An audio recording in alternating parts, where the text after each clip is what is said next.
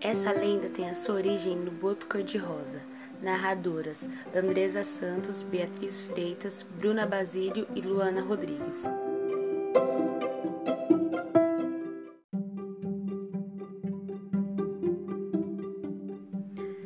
Durante as festas juninas, quando são comemorados os aniversários de São João, Santo Antônio e São Pedro, a população ribeirinha da região amazônica celebra estas festas dançando quadrilha, soltando fogos de artifício, fazendo fogueira e degustando alimentos típicos da região.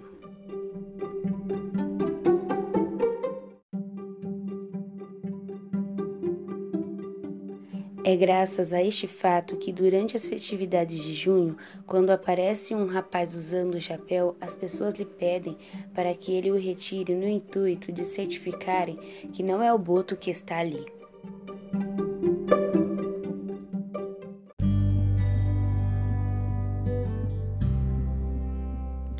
Reza a lenda que é quando o boto cor-de-rosa sai do rio, transformando-se em um jovem elegante e belo, beberrão e bom dançarino, muito bem vestido, trajando roupas, chapéu e sapatos brancos. O chapéu é utilizado para ocultar um grande orifício no alto da sua cabeça, já que a transformação não é completa, feito para que o boto possa respirar.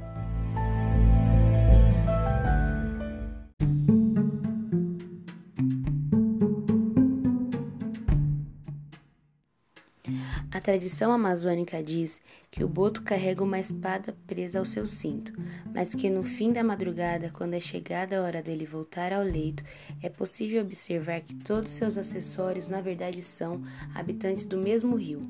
A espada é um poraquê, peixe elétrico, o chapéu é uma raia e, finalmente, o cinto e o sapato são diferentes tipos de peixes.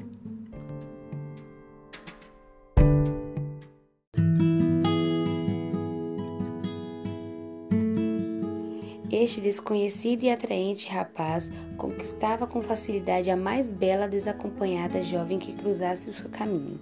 Em seguida, dançava com ela a noite toda, a seduzia e a levava até o fundo do rio, onde por vezes engravidava e abandonava a moça, por isso, as jovens eram alertadas por mulheres mais velhas para terem cuidado com os galanteios de homens bonitos de toda a festa, tudo para evitar ser seduzidas pelo infalível Boto e a possibilidade de se tornarem mães solteiras e assim virar motivo de fofocas e zombaria pela região.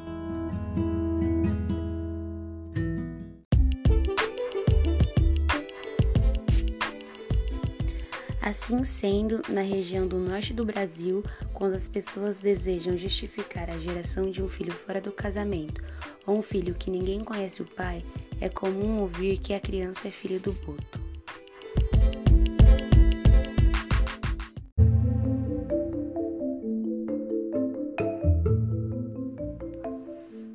Usamos como base o texto extraído do site InfoEscola Folclore A Lenda do Boto.